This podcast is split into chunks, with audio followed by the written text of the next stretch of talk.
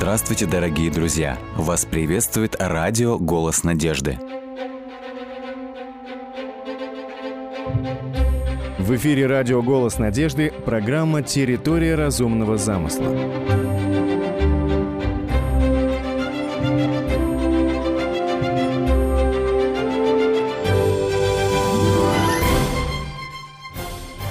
Мы можем верить в Бога, в Его творческое начало не только на основании Его общего откровения в природе, но также на основании сообщений, которые Господь Бог дал своим пророкам и через явление своего Сына Иисуса Христа.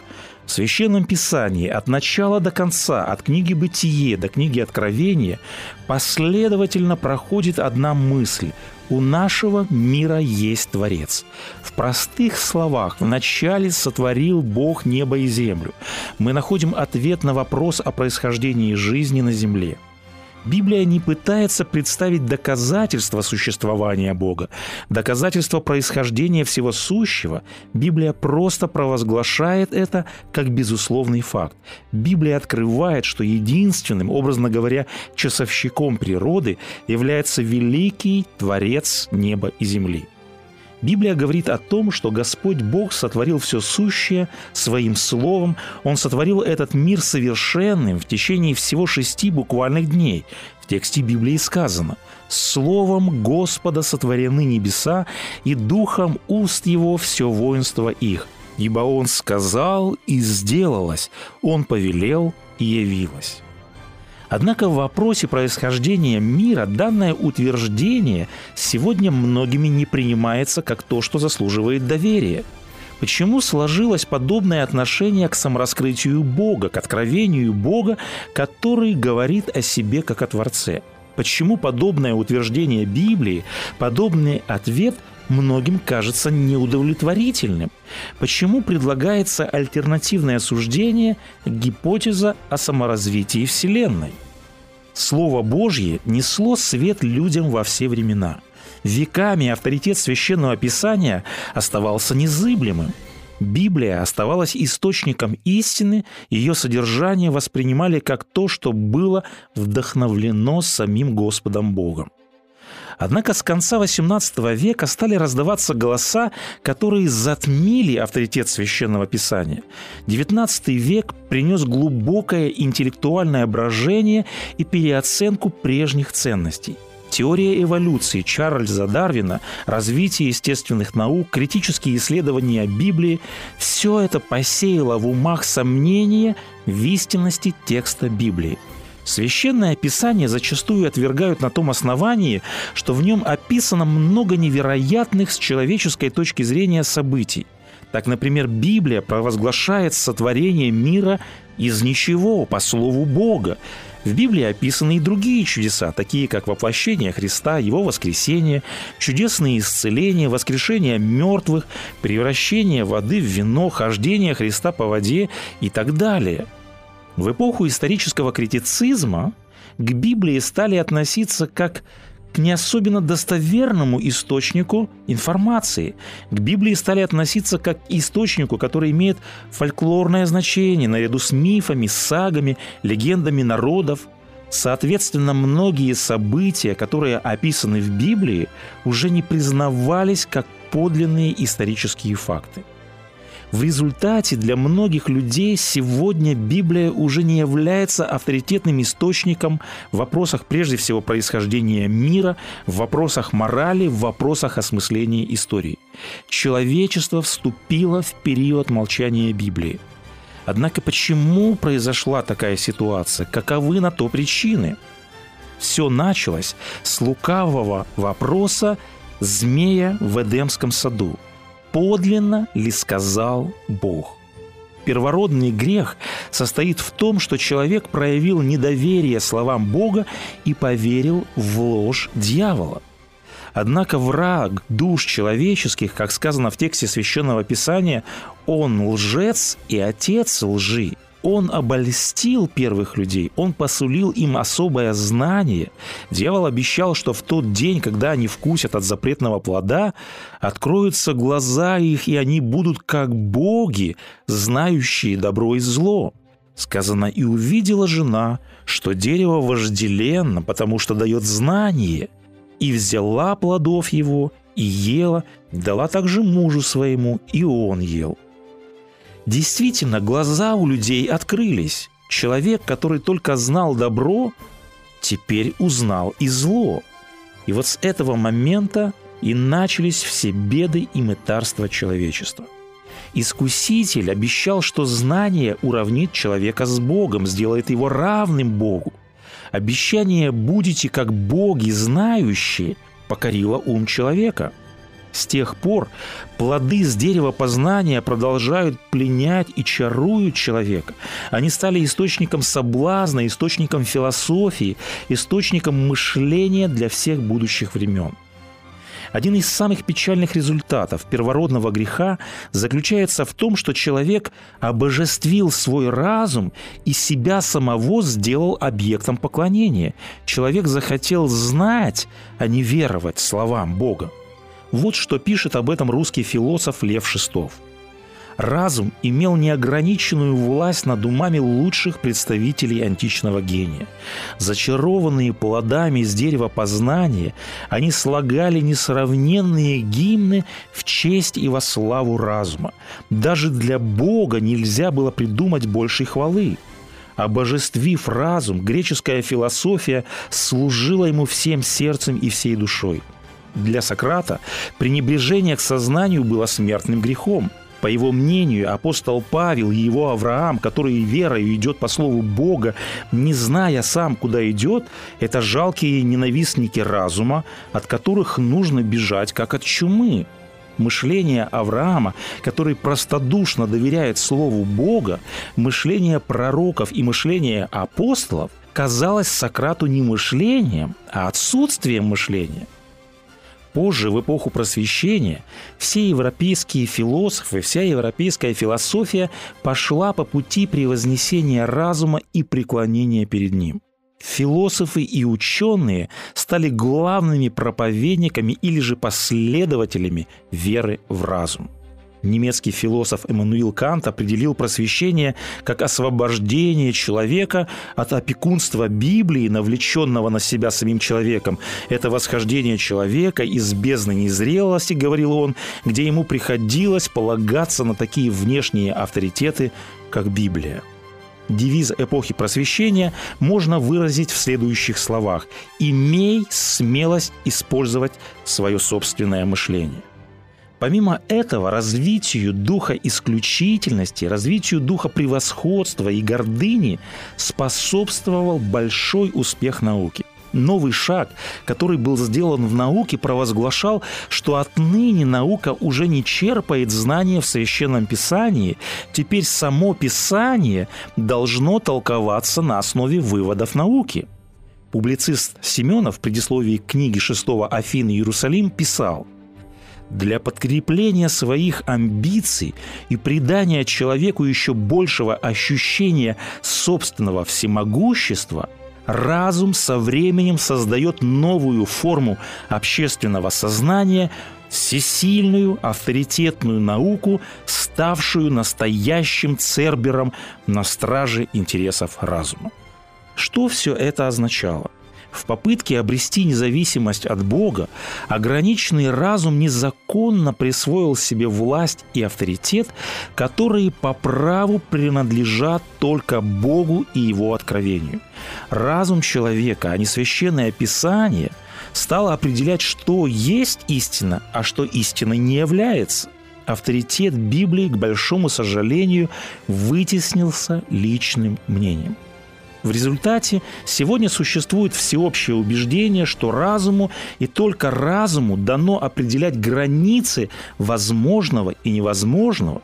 Существует убеждение, что человеческое знание, суждение человека – это единственный и главный источник истины. Только то, что разум признает очевидным, только то, что можно доказать, только то, что можно объяснить, только это разум признает истинным. В книге пророка Иеремии мы находим слова Бога. «О род, внемлите вы слову Господню, был ли я пустынею, был ли я страною мрака? Зачем же народ мой говорит, мы сами себе, господа, мы уже не придем к тебе?» Проблема не в том, что человек захотел познать и понять все вокруг. Проблема в другом. Проблема в том, что человек разыгрывает храбреца пред Господом Богом и пытается сам решать, что есть истина. Мы сами себе господа. Мы уже не придем к тебе, горделиво заявляют люди. Роковое последствие величайшего падения человека заключается в том, что человек проявил неверие, недоверие словам Бога. Это не желание идти к Богу, это не желание обращаться к Его Слову как к авторитетному источнику истины. Как мы отметили, священное писание зачастую отвергают на том основании, что в нем описано много таких невероятных с человеческой точки зрения событий, как сотворение мира из ничего по слову Богу и многие другие чудеса. Подобные библейские утверждения порой не принимают как достоверные факты, потому что их трудно объяснить, их трудно понять. Эти чудеса кажутся скептикам неестественными, неочевидными, бездоказательными, антинаучными, а поэтому они называют библейские повествования вымыслом. Однако в том-то и проблема. Человек уверовал в непогрешимость своего мышления. Человек уверовал в то, что разум – это единственный вожатый по лабиринтам бытия, который способен верно судить обо всем – когда человек утрачивает веру, он оказывается в плену суеверий. Человек убежден, что истина только то, что объяснимо, и только то, что доказуемо. Однако любой ученый знает, что нет предела познанию, и не всякую очевидную реальность можно объяснить. А ведь чем соблазнился первый человек, когда протянул руку к дереву познания добра и зла? Он пожелал знать, а не веровать словам Бога. Люди, которые отрицают библейские чудеса, обычно ссылаются на науку, которой такие факты неизвестны. Однако посмотрите, какими темпами развивается наука, научно-технический прогресс. Всего сто лет назад плавать по морю было возможно только под парусами. Самым быстрым средством передвижения была конная повозка – Люди жили без интернета, без телефонов, без телевидения, без радио. О возможности мгновенно передавать информацию на любое расстояние даже не подозревали. Еще не так давно люди считали фантастикой, вымыслом, сказочным многое из того, что сегодня для нас является обычным. Однако непознанного все равно больше, и чудеса, которые описаны в тексте Библии, они не антинаучно – как некоторые утверждают, но сверхнаучно, то есть они выше нашего понимания. Мы слишком мало знаем о природе, чтобы утверждать, что чудеса ей противоречат. Господь Бог во все времена хотел показать человеку, что его пути непостижимы. Он говорил, «Мои мысли – не ваши мысли, не ваши пути, мои пути, говорит Господь, но как небо выше земли, так пути мои выше ваших путей, и мысли мои выше мыслей ваших. Вот я, говорит Господь Бог всякой плоти, есть ли что невозможное для меня? Господь всемогущ, разум его неисследим, поэтому, зная нашу ограниченность, знаю нашу недальновидность, Господь Бог открыл нам духовные законы, которые постигаются лишь со смиренным доверием Слову Бога. Что знает наука об этих законах? Рациональное мышление не допускает чудес, то есть проявлений сверхъестественной силы Бога. Однако Господь в Библии призывает к другому типу мышления, к другому типу мышления, которое называется верой, Вера не озабочена поиском доказательств. Истина открывается не тому, кто пытается добыть своему уму нектар объяснений. Истина открывается тому, кто доверяет Слову Бога, кто смотрит на мир глазами Бога. Увы, разум унизил веру как способ познания мира. Однако человек должен признать ограниченность своего разума. Человек должен подчинить свой ум Богу и его откровению. Только признав ограниченность своего разума и только отказавшись от притязаний быть хозяином жизни, только тогда человек приобретает истинную мудрость. В Библии сказано, «Ибо мудрость мира сего есть безумие пред Богом». Блес Паскаль однажды писал, «Первым шагом разума является признание того, что он ограничен. Последним шагом разума является признание того, что за его пределами есть много неизведанного. Разум, который еще не пришел к подобному заключению, слаб и не развит, утверждает Паскаль.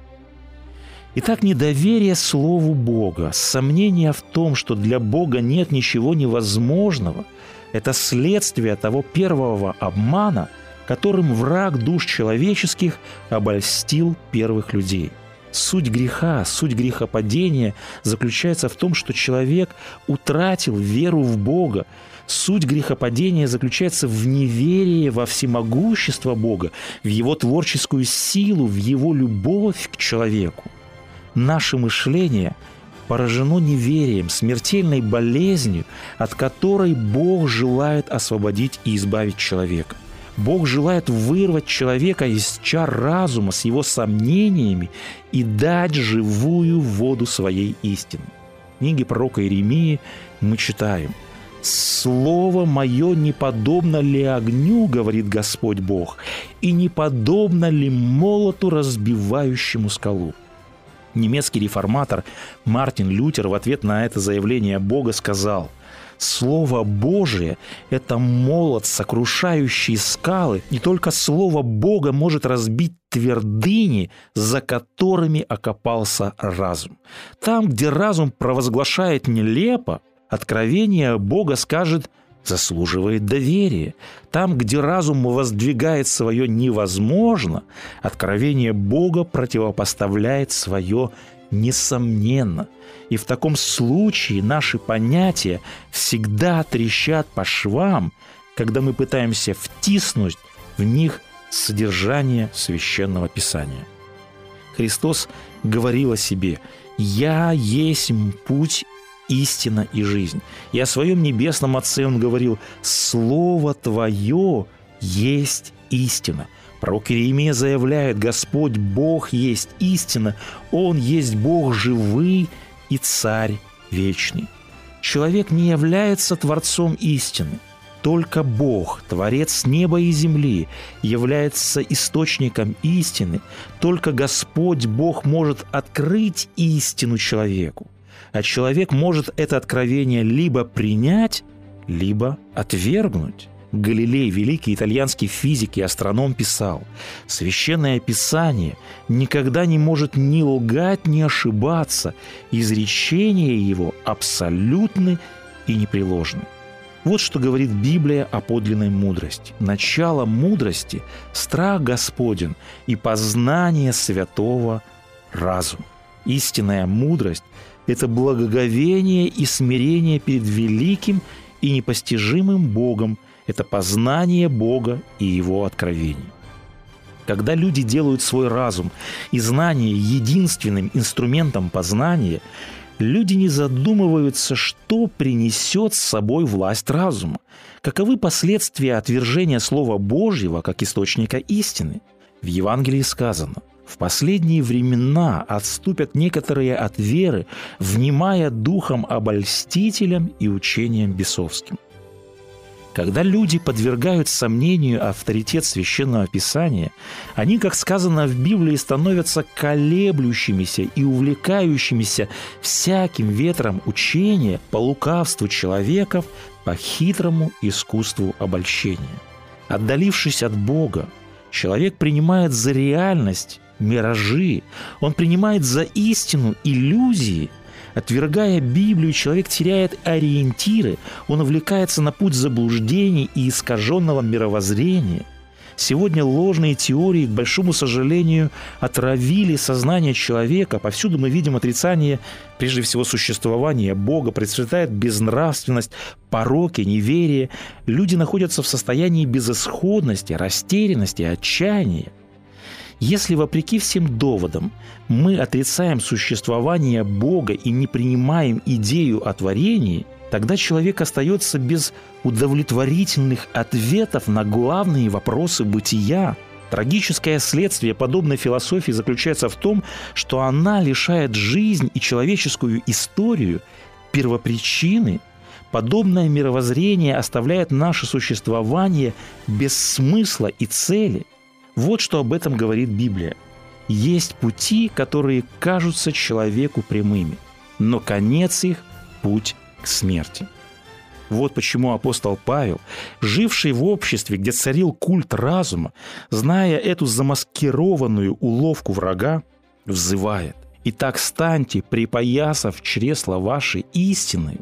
Образное выражение «припоясать чресла истинную» – это значит – что необходимо непрестанно познавать, что есть воля Божия, благая, угодная и совершенная. Воля Бога, которая отражена на страницах Священного Писания. Припоясать чресло истиной – это знать и непоколебимо верить в истины Слова Божия. Только глядя на мир через призму Слова Божия мы можем найти ответы на главные вопросы жизни – только вера в абсолютный авторитет Священного Писания, обращение к Библии как к Слову Бога поможет выбраться из заблуждений и распознать ложь. Мы никогда не пожалеем, если отведем Священному Писанию роль первого советчика. Наше мировоззрение должно основываться не на таких утверждениях «я так полагаю» или «так говорят ученые», но наше мировоззрение должно основываться на Слове Божьем. Так говорит Господь, так написано в Библии. Вот тот фундамент, который выдержит любые испытания, победит сомнения и неверие. Он сотворил землю силою своей, утвердил вселенную мудростью своей и разумом своим распростер небеса.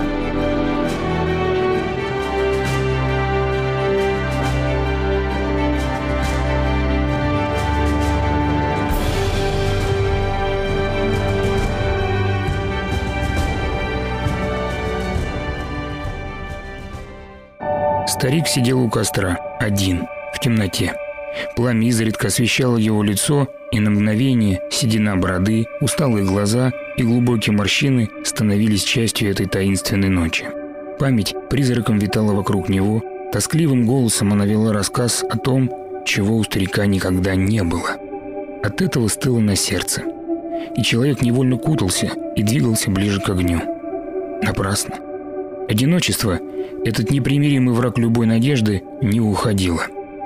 У старика не было сына. Его не забрала болезнь. Война, время и случаи были над ним невластны. Единственного сына, наследника и продолжателя далекого и славного рода не призвал к себе Верховный Бог. Нет, конечно нет. Он его просто не дал, но обещал. Давно. Порыв ветра оторвал человека от мрачных мыслей. Он прислушался. Кто-то шел к нему в ночи, и его выдавал шелест травы. Когда высокая фигура подошедшего стала различима, старика охватил непомерный ужас. Он узнал незнакомца. Тот сел напротив. Старик пытался разогнать отчаяние в своих мыслях, подобно хозяину, торопившемуся убрать дом перед внезапным гостем. «Не бойся», — властным голосом сказал незнакомец. И тут же демоны сомнений, обиды исчезли в тишине. Стена тьмы подняла за спиной странника, закрыв куполом весь мир. Повисла осязаемая тишина. «Ну и что ты хочешь от меня?» Вопрос в голосе незнакомца звучал скорее как приговор.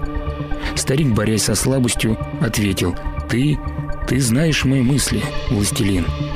Даже сквозь слабый отблеск костра был виден пристальный взгляд гиганта. Казалось, он листал страницы памяти, останавливаясь и подчеркивая разные времена. Пламя костра внезапно погасло. Тьма расступилась, обнажив небосвод, и старик от неожиданности охнул. Звезды, разгораясь, приближали свой свет. Кто-то неизвестный стоял и держал каждый светильник на небосклоне. «Можешь их посчитать?» — сказала темная фигура пришельца. Старик, не в силах ответить, замотал головой в темноте. «Это твои дети, Абрам», — откуда-то сверху сказала божество. Губы у старика дернулись, и глаза заполонили слезы. Растопыренной рукой он потянулся к звездам, силясь достать свою мечту. «Мои дети!» – прохрипел он. «Дети среди звезд!» Книга «Бытие», глава 15. С вами был Александр Медведков. Заходите, пишите и оставляйте отзывы на сайте голоснадежда.ру.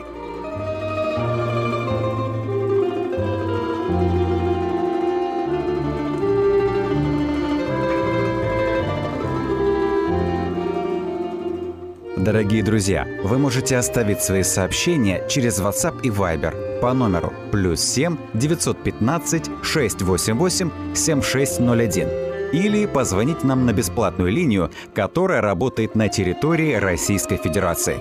Номер 8 800 100 ровно 1844. 8 800 100 ровно 1844.